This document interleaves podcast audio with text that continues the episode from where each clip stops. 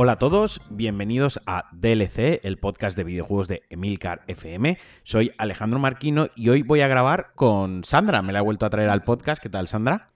Muy bien. ¿Tú? Bien. Eh, parece que estamos grabando online, pero estamos los dos en la misma, la misma habitación. Eh, Sandra está con una manta y una estufa al lado, rollo mesa camilla, así que va a ser como un podcast, eh, os lo podéis poner por la noche en un sillón, una taza de café, ¿no? Así como... Va a ser un poco como leer un libro. Como, exactamente, un libro malo, pero, pero, pero, como un audiolibro.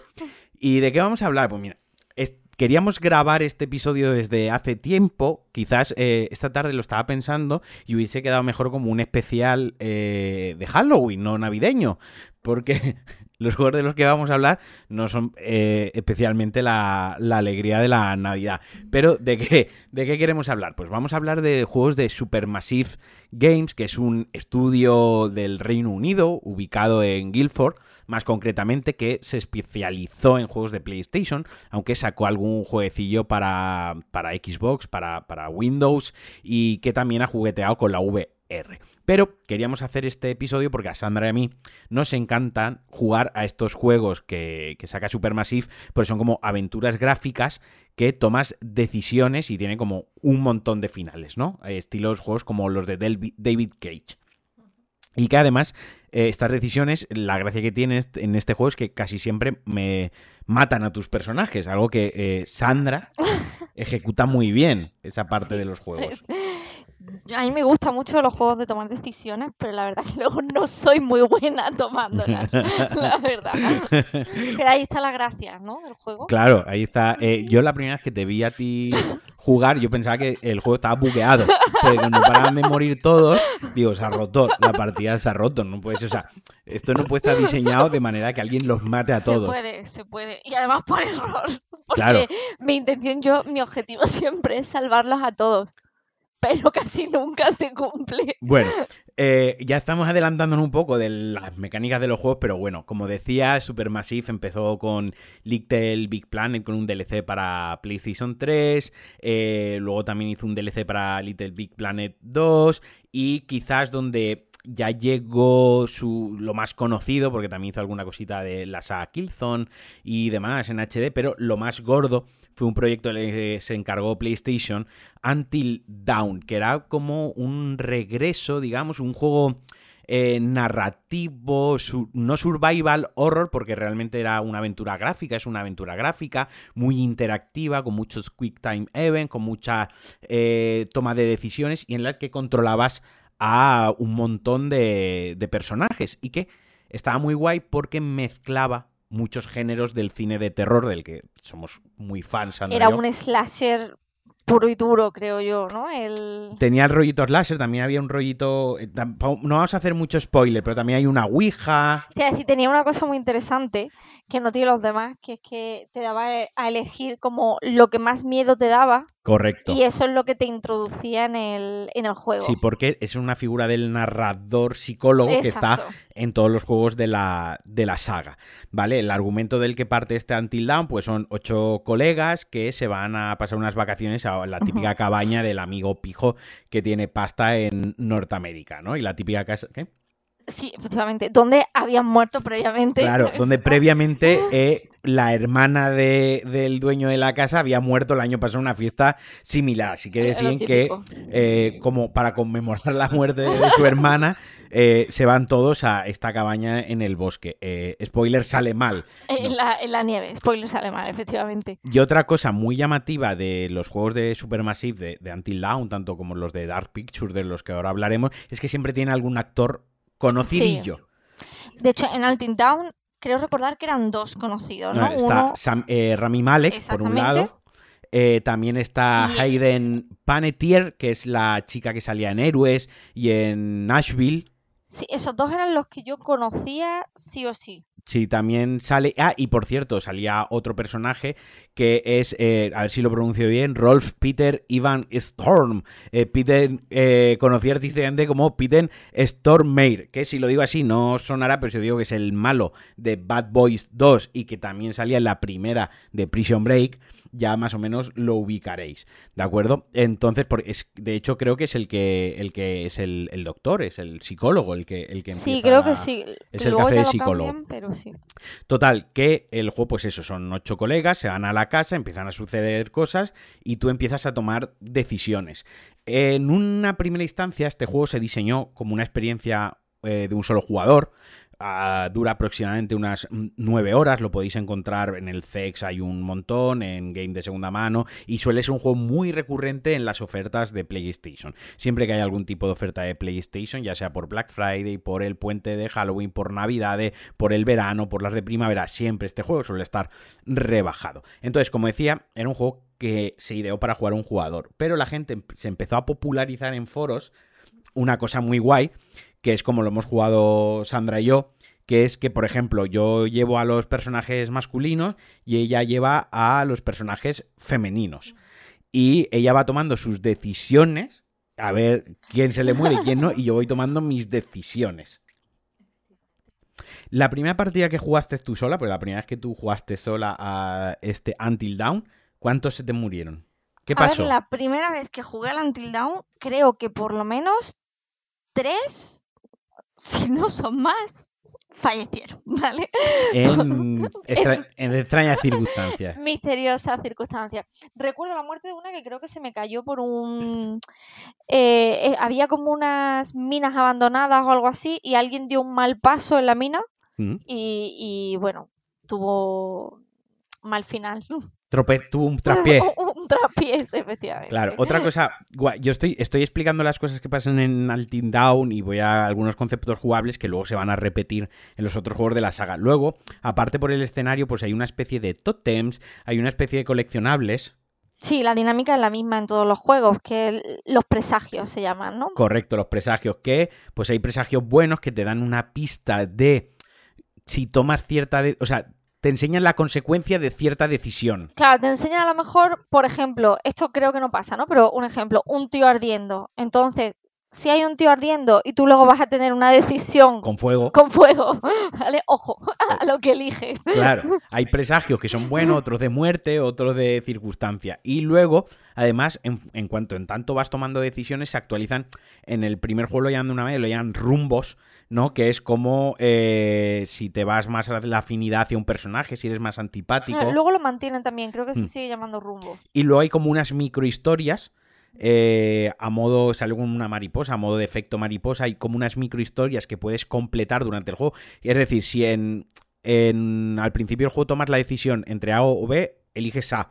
Y seis horas después, con ese mismo personaje, eliges la opción, otra opción B. Pues te da como que has completado un pequeño arco narrativo o como pequeños eventos que podían haberse resuelto de varias maneras, pues te lo completa. Eso pues para que los rejuegues y los intentes desbloquear absolutamente todos. Porque la verdad que hay un montonazo de finales posibles. O sea, las veces que hemos jugado tú y yo, yo creo que no, no se ha repetido ningún final. Hombre, esa es la gracia de estos juegos, que cuando tú los juegas solo, si lo vuelves a jugar otra vez, vale, tú ya sabes qué decisiones tienes que tomar para tomar las contrarias, pero cuando juegas con otra persona, es como que se le añade ese factor de que la otra persona va, a tomar decisiones totalmente distintas a las tuyas sin tu proceso lógico. excepto cuando yo voy a tomar una decisión y tú me amenazas con algo. claro, entonces tomas la que yo Entonces yo tomo la que tú quieres. Pero, exceptuando esas circunstancias, sí, está lo aleatorio de lo que elija la, la otra persona. Sí, sí.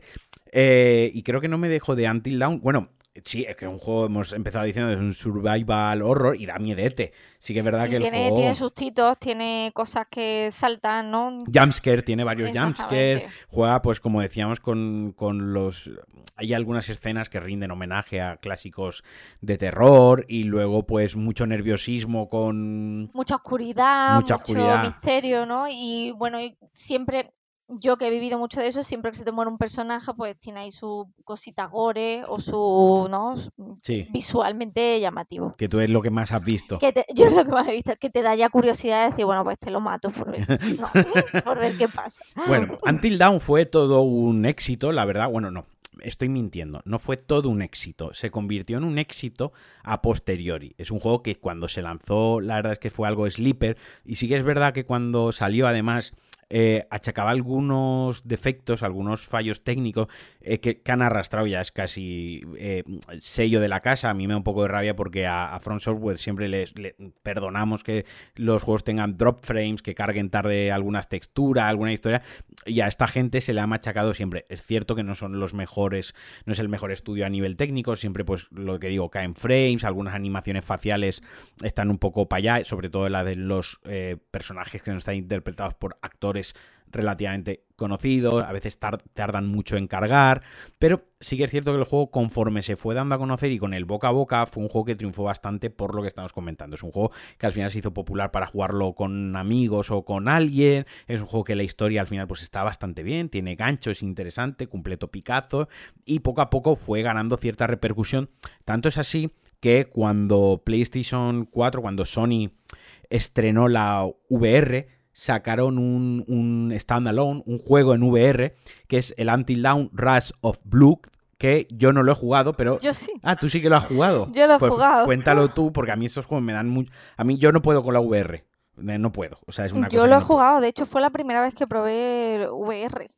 Bueno, mm, hay fotos por ahí, eso fue un desbarre. Además, el juego creo recordar que vas como en una montaña rusa, en un vagón de montaña rusa. Es como un tren del, de la bruja, ¿no? Va, hay como unas cuantas opciones para elegir. La que yo jugué, recuerdo que eran unos payasos que me tiraban cócteles molotov, que es como mi peor pesadilla. ¿El cóctel molotov o los payasos? los payasos. Pues yo soy bastante payaso. Pero ya le metes fuego. y ya me cago. Y estaba muy guay, era muy divertido, un poco marea por el tema de que al ir en un vagón de la montaña rusa, pues de repente tú tenías que ir disparando, de repente eso arranca, de repente hay una cuesta, de pero está muy guay. ¿Y da, eso da miedo? Sí, porque también tenía jumpscare de esto. Entonces a lo mejor giraba el vagón, de repente salía un payaso muy cerca o si no les ibas disparando, se iban acercando a tu vagón y ahí me daba la sensación de que me iban a comer las piernas y me ahí, ahí, ya no iba bien el juego. Pues eh, yo tenía entendido que era un juego bastante resultón en VR, que se disfrutaba bastante y que estaba bien, bien desarrollado. Como digo, yo no lo jugué eso porque a mí me da un miedo. Y si ya los juegos de miedo me dan mucho miedo, la VR yo he jugado a VR a juegos que no son de miedo, que son simplemente normales y ya me ha dado miedo, me ha dado claustrofobia, pues imagínate si me, sale yo a mí... necesitaba joystick en los pies para poder pegar patadas, porque era lo único que quería hacer. y bueno, luego PlayStation sacó una serie de juegos que también nos molan, que otro día podemos hablarlo, pues de hecho estábamos hablando de Navidad, de estar jugando los juegos de PlayLink. Son estos juegos que Sony sacó para jugarlos con amigos, en grupo, que te bajas una app a tu móvil, conectas el móvil a la red wifi, a la misma que está conectada a la consola, y puedes jugar desde el móvil. Pues está el típico de apalabrados, rollos Scrabble, de palabritas y tal, el típico trivial, eh, tiene varios jueguecillos así, muy interesantes, pues que te echas unas risas con amigos, pero claro, Sony quiso llevarlo no un paso más allá, pero quiso también desmarcarse de este tipo de juegos y les encargó a Supermassive Games Intenciones Ocultas, que es un thriller policiaco que se puede jugar con varios amigos tomando decisiones desde el móvil. Yo ese lo probé muy poquito porque sí, sí que es cierto que necesitas a gente para jugarlo y disfrutarlo, entonces necesitas pues como dos, tres horas que dura aproximadamente el juego. Yo lo probé un poquito, está muy guay porque eso está grabado, está muy bien grabado, muy bien rodado, está todo como muy interesante y te metes mucho en una película, pero sí que es verdad que se aleja del sello de terror característico que es lo que le gusta a este estudio. Y así llegamos a 2019, donde, bueno, 2018 realmente fue cuando lo anunciaron, Supermassive dijo que su próximo juego, eh, la secuela espiritual, porque no es directa, la secuela espiritual de Until Dawn, es decir, un juego de exploración eh, con aventura gráfica, survival horror, con decisiones donde mueren los personajes, actores, vaya, la misma, la misma historia, pero claro, en lugar de hacer una historia de 9-10 horas como era Until Dawn, que era muy dilatada, pensaron en hacer una antología de cuatro juegos llamada The Dark Pictures, donde iban a ser juegos más pequeñitos, eh, de unas seis horas aproximadamente, cinco o seis horas, y van a ser capitulados y se iban a lanzar uno cada año, 2019, 2020, 2021. Se lanzaron a precio reducido, obviamente eran juegos más pequeños, no, no se lanzaron a 70 euros, pero tampoco se lanzaron a 20. Quiero recordar que el PvP de salida son unos 40 euros aproximadamente. Y estos juegos no son solo exclusivos de PlayStation 4, sino que además se pueden jugar en Xbox y en PC. Lo digo para quien en este punto haya dicho, nos habéis contado una chapa de un cuarto de hora de juegos de PlayStation y yo tengo una Xbox, pues ¿qué hago? ¿Qué hago? ¿No? O sea, eh, eh, me mato, quito el podcast, no lo quites. Ahora llegamos a esto. Bueno, pues Dark Pictures, falta que se estrene la última parte, que se estrenará el año que viene. Nosotros hemos jugado a los tres que hay actualmente, Man of Medan, Little Hope, House of Ashes, cada uno en una ambientación totalmente diferente. Vamos a empezar por orden, vamos a empezar por Man of Medan, que como, como argumento, el, bueno, el punto de partida, ¿cuál es? Que lo cuente Sandra, porque yo lo he jugado una vez, ella lo ha jugado dos veces. No, yo lo he jugado, en verdad, como tres o cuatro. Ah. yo lo he jugado, este es el que más he jugado de todos. Fue el primero que tuve y entonces el que más caña le di. Pues la premisa de este juego empieza... Mm, tiene como un flashback, empieza en un flashback con un barco y unos militares. Y luego, ya cuando vuelve a la época actual, empezamos siendo a hacer submarinismo. Una, una boat party. Exactamente. ¿No? Porque hay cervecita. Exacto. Empezamos a hacer submarinismo, a buscar eh, cosas en el mar. Vale, vale. Aquí cuenta, este juego cuenta con el actor conocido, es eh, Sound Robert Ashmore, que ha hecho alguna cosilla, ha salido los X-Men. Es verdad que en este el nivel de los actores bajó un poquito, quiero decir, era el más conocido, pero no deja de ser como uno de, tercera, de tercera fila, ¿no? Y eh, empieza una fiestecilla en el barco, pero enseguida al juego llegas al barco fantasma. Digamos que igual que Until Dawn mezclaba como un poco de slasher, un poco de mm, horror, eh, de monster horror, porque hay monstruito y algo de espiritismo, en estos no, en estos tienen como... Claro, está muy marcado. Dark, Picture son historias cerradas. Si vamos a fantasmas, vamos a fantasmas. Si vamos a, yo que sé, a zombies, vamos a zombies. Si vamos, van a lo que van. Pero sí es cierto que son historias que son bastante entretenidas todas de jugar y que empiezan ya dando por lo general dando como jugabilidad o ganas de, continuar desde casi el principio. Este a mí me, este me gustó mucho por, porque me recordó la película El barco fantasma, obviamente que es un, clásico malísimo de estas películas terribles que a nosotros nos encantan ver, pero que son muy malas. Y la verdad que eh, mola mucho porque la ambientación de barco fantasma destruido está muy guay y este tiene unos sustos muy chulos y bien, muy bien colocados.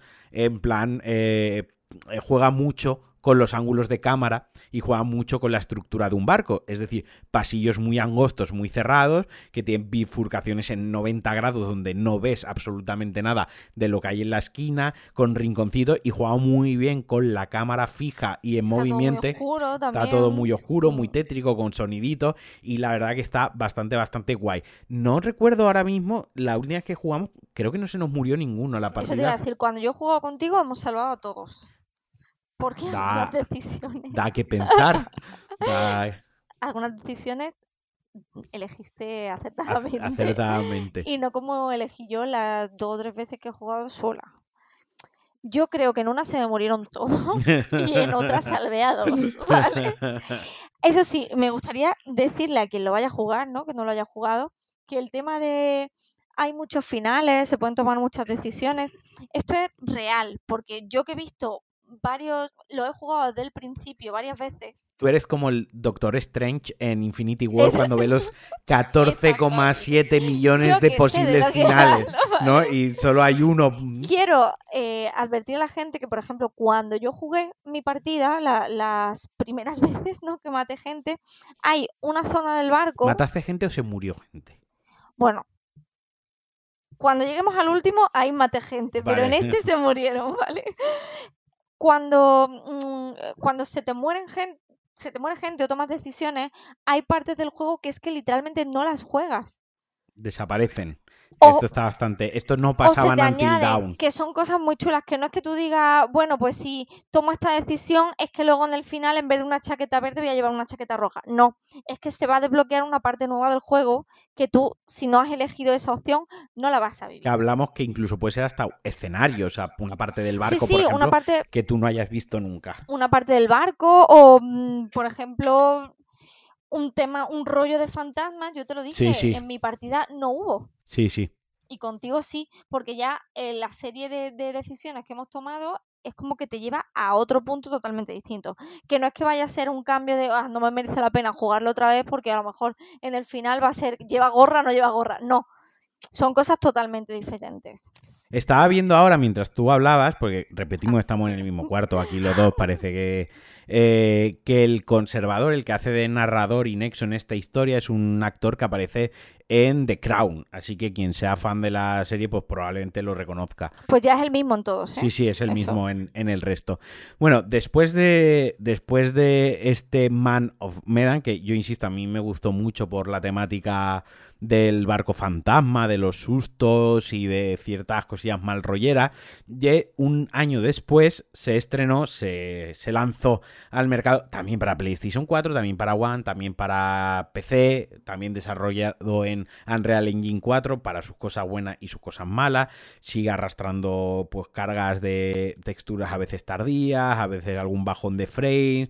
Eh, de hecho, este en el Little Hope tuvimos un problema con el audio bueno, eso es un problema típico, si alguien lo compra lo tiene, porque hay que quitarlo, creo que está en 5.1 o algo así, hay que, hay que tocarle el audio o no funcionan las voces. O sea...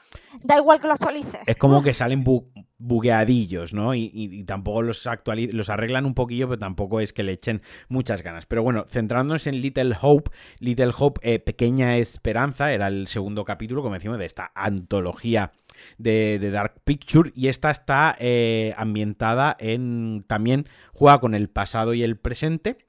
Este, este, es mi favorito. Y está ambientado en un pueblecito, ¿no? En como una familia que le pasó algo en Little Hope, en un pueblecito. Este digamos que es el terror más clásico. Esto es más...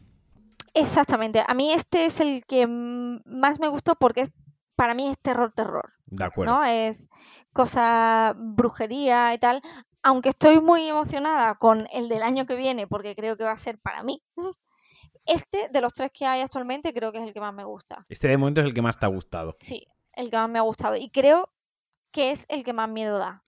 No sé si es porque lo jugué completamente sola la primera vez que, lo puse, o porque es muy oscuro, el tema de brujas, tema de fuego, tema de no sé qué. A mí me Una cosa que no hemos comentado, se me ha pasado con el anterior, es que aquí ya en Dark, eh, la Dark Anthology esta, ya deja la opción de jugar solo o con amigos. si le puedes poner que juegas tú solo, puedes poner que juegas con dos amigos, con tres o con cuatro. Por ejemplo, Little Hope lo empezamos en Halloween con otra pareja de amigos que teníamos, pusimos que éramos cuatro jugadores y cuando eliges cuántos, el número de jugadores que soy, te deja elegir qué personajes lleva cada uno. Entonces el mismo juego te invita, te dice, eh, Sandra, es tu turno, Marquino, es tu turno. Claro, eliges como cuando los niños en el campo de fútbol, fulanito para mí, es así, y luego él te avisa, no sé quién, pasa el mando. Entonces tú ya pasas el mando y el otro lo lleva. En este caso, el actor más conocido, aparte del narrador que ya hemos dicho, es, es Will Poulter, que eh, os sonará, pues, por ejemplo, de las crónicas de Narnia, El Corredor del Laberinto, El Renacido, y creo que también salía en Midsommar, si no me equivoco, creo que también sale. El chaval de Midsommar. Es el chavalín, de, el rubio de. el de las cejitas. De Midsommar. Eh, yo este lo empezamos, yo este no me lo he llegado a acabar, todavía no nos lo hemos acabado juntos esa partida que empezamos con los amigos, pero las tres horas aproximadamente que jugamos, yo eh, me cagué. O sea, este sí que tiene unos sustos buenísimos. Este tiene muchos saltos, o sea, este te caga. Este te caga, este sí que da sustos y eh, esto es más eh, una mezcla. Este es más el terror de Shyamalan. Este es más el terror de American Horror History. Este es más el terror de los Warren. Este es más el terror de la bruja de Blair. Este es este un terror mucho más real, ¿no? El de. Claro. Además, la, historia empieza en el presente. Este, bueno, no, miento, empieza en un flashback. Empieza en un flashback, pero en sí el argumento, por, por no hacer spoiler y no reventarlo, son cuatro estudiantes y un profesor, ¿no? Y, y es como que están reviviendo, tienen flashback cada uno de un miembro de la familia del pasado. Claro, Están como que eh, tienen un es como vínculo. que el- su autobús se rompe en un pueblecito, que es Little Hope, y ahí empiezan como a vincularse con el pasado del mismo, del mismo pueblo, que es un pueblo de brujas, como así mítico de brujas. También creo que existe la posibilidad, ya que hemos dicho lo de jugar en, en grupo, creo que también existe online. Sí, sí, también se puede, jugar online. A ver, se puede jugar online, pero joder, estos juegos mola Ya, ya, jugarlo mola mucho más en persona. casa porque te echan una risa, están los sustos y, y demás. Y ya por último, que es el que se ha lanzado este año, que este sí que ha llegado a la nueva generación en PlayStation 5, en series X y S, y es donde yo recomendaría jugarlo porque nosotros en casa compramos la versión de PlayStation 4 y sí que es verdad que en este en concreto la versión de PlayStation 4 achaca más que en los anteriores sobre todo el tiempo de carga de las texturas. Este da un giro eh, 180 grados a la ambientación de los dos anteriores. Quizás es el juego que menos miedo da. Quizás es el juego que tiene menor mm, un valor de producción más bajo porque no tiene tantos actores, no tiene ningún actor así como extremadamente sí, cono- ¿Sí? tiene una, tiene una que es de High School Musical. Bueno, sí, Ashley Mitchell. Lo que pasa es que la habrás sí. visto poco porque se me murió. vale, sí, es verdad, es verdad. Sí, sí, sí, la, la chica rubia. Exactamente. Ashley Michelle Tisdale. Tisdale. Sí, esa es la más, la más conocida. Sí, es verdad, no estoy segura, pero es una sospecha que te dijo un montón de veces, es que creo que han reciclado caras de juegos anteriores, porque a mí me ha parecido ver en este a un chico de Man of Medan y también a una chica de Little Hope. Es posible porque se nota en el juego que el valor de producción es, es como... eh, Se nota que el juego está un peldaño por debajo de los anteriores. Esta vez se nos emplaza... eh, Esta vez es menos de terror, hay más acción en el juego, hay más disparito, tiene como una especie de Cierto. minijuego para disparar. Para mí, como historia, es la más floja, la premisa es la más La- floja. son unos soldados que están en la guerra de Irak en 2013 aproximadamente. Hay un derrumbamiento y eh, se juega un poquito con el enemigo de, de tu enemigo. O sea, el enemigo de mi enemigo es mi amigo. Y pues se quedan. Se quedan unos militares de un bando, unos militares de otro bando, atrapados juntos. Y entre medias, pues hay como. hay unos vampiros. Este va de vampiros. Exactamente. Este Yo- va de vampiros. Yo lo tengo que volver a jugar porque tengo mucha curiosidad porque durante todo el juego se hace referencia a una decisión que yo tomé al principio del juego equivocadamente, ¿vale? ¿Murió alguien en esa decisión? No, en esa decisión a mí me parecía una gilipollez porque yo además era un era como un, alto cargo, ¿vale? Militar. Entonces me dijeron, ¿quieres que pidamos refuerzos? Dije, no. Y me lo, y me lo volvieron a decir, ¿seguro? Dije que no. Y luego, durante, mientras estamos atrapados, no paran de repetirme si hubiéramos pedido refuerzos o intentan avisar los refuerzos y no hay porque yo dije que no. Entonces, me gustaría volverlo a jugar pidiéndolos. A ver qué, qué, qué cambios, porque es que igual los condené a todos en la primera decisión que. Sí, es verdad que, como te decía, en la historia a mí me pareció la más floja, sobre todo porque cuando tú dices, hostia, militares y vampiros, aquí puede salir una cosa muy chula. No está mal, pero es la que menos engancha, porque a mí, por ejemplo, con Little Hope tenía ganas de jugar por ver qué pasaba y por resolver el misterio. Porque en Little Hope no sabes muy bien lo que está pasando hasta que ya Claro, no lo el, tienes el entero. misterio es más obvio al principio. Y aquí el, el misterio en un par de flashbacks ya, ya sabes de qué va la pesca. Lo que no sabes es cómo vas a salir, pero sabes de qué va. Y en Little Hope tú no sabes qué está ocurriendo. Entonces lo que tú quieres es que se, que se desvele, que tú entender. Y en, el, en los dos anteriores las decisiones tienen más peso y este muchas veces ciertas eh, que viva o muera alguien se resuelve más en función de si tú haces el quick time event o si disparas a tiempo o no. En los otros era una decisión, sí que tenías que era más sesudo, aquí es que te da reflejos.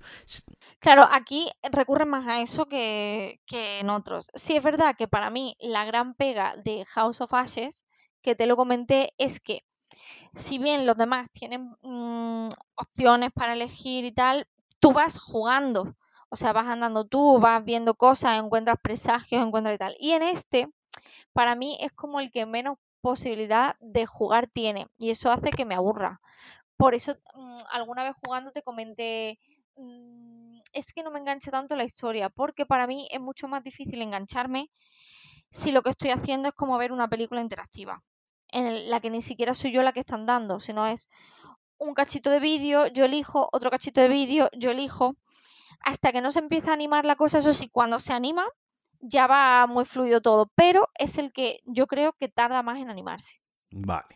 Tarda más. Al principio es como que parece que estás todo el rato haciendo lo mismo, que es ver una película dentro de, de donde están, ¿no? De la cueva esa, y hasta que no empiezan a pasar un poquito de cosas, no empieza a ser más interesante el, el juego. Y cuando acabas estos juegos, tiene una cosa curiosa, es que te hacen eh, un tráiler del próximo. El próximo se va a llamar The Devil in Me y tiene pinta de que va a ser de una posesión. Tiene Además, es el último de, de esta antología. De esta temporada, ponía, sí son. Sí, porque tienen, eh, digamos que hay como, o sea, van a ser ocho juegos. Van a ser cuatro y cuatro la rabia de estos que nosotros estamos comprando de salida en físico y seguro que cuando estén los ocho sacan una caja súper chulo con todos los juegos y toda la pesca. Pero yo no, no puedo esperar cuando sale. Me gusta jugarlo en el momento porque me gusta mucho este tipo de juegos. Son juegos muy, muy, como hemos comentado al principio, son juegos muy cortos que entran muy bien, que en cinco o seis horas, dependiendo de la habilidad que tengáis y el tiempo que os paréis a explorar más o menos, a hacer sí, más... bien amigos, si tal. Yo, por ejemplo, yo soy muy lenta porque a mí me gusta pasearme por todos los lados y probar todas las opciones y luego no vale para nada porque me dicen por aquí o por allí y tiro por un sitio donde he puesto bombas yo misma. De hecho, hasta el narrador me comentó que parecía que lo había hecho adrede. No lo había hecho adrede, yo quería salvar a todos mis personajes. Mi objetivo siempre es salvarlos a todos. Pero ellos no quieren salvarse. No quieren ser salvados. Tú, eres una ayuda, pero uno se tiene que salvar a sí mismo, en realidad. Claro, yo no puedo el viaje, todo. El encontrarse a sí mismo. En este último creo que he salvado a tres. A ver, la media buena, tres de cinco. ¿Ves? Sí, sí, yo lo veo bien. He salvado a tres, pero sí que me he quedado con la curiosidad de probar una partida nueva a ver qué pasa, porque hay un fallo en concreto eh, donde se mueren dos, esos dos que me faltan, que sé exactamente lo que ocurrió. Ahí viste claro el error. Vi clarísimamente, era A o B, y es que además yo sabía lo que pasaba en A y sabía lo que pasaba en B, y elegí donde mm, salían despedazados. Donde te guió el corazón. Eh, hiciste como en la isla de las tentaciones. Hice lo que sentía. Lo que sentía. En ese momento. Efectivamente, ya lo arrastré.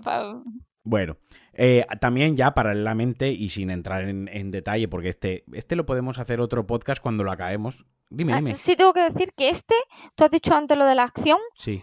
Este es el que tiene lo, no recuerdo cómo se llama, lo de pulsar rápido más largos. Los Quick Time Events. O sea, en el final tienes un montón de quick time seguidos para que la líes pardísima y, para que te equivoques. y te equivoques y creas que los has sacado a todos y, te los revienten todos. Tiene a lo mejor más seguidos, que es donde te quemas. Porque te hartas de la tensión y tienes que estar pendiente y muy concentrado. Y este yo creo que es el que más tiene, más largos. Estaba comentando que, que este que otro juego que hemos empezado así al estilo de tomar decisiones juntos es el Detroit Become Human. Este es algo diferente porque aquí la historia es mucho, no es de miedo, aquí no, no va a morir gente, aquí o sí, o sí, pero es más profundo, aquí las decisiones son más morales y es de otro, otro tipo de... Este es el único, el único tomar decisiones que me salió bien. En este salvé a los tres, me dieron mi logro de salvar a los tres, lloré con el final este, a mí este juego me encanta. Pero esto lo comentaremos, haremos un retroanálisis, porque cuando salió Detroit yo me lo fumé en un fin de semana. O sea, el mismo fin de en dos tardes, dos noches largas de, de vivir de solterón, pues me lo pasé, de atracones de estos que yo me pegaba a jugar.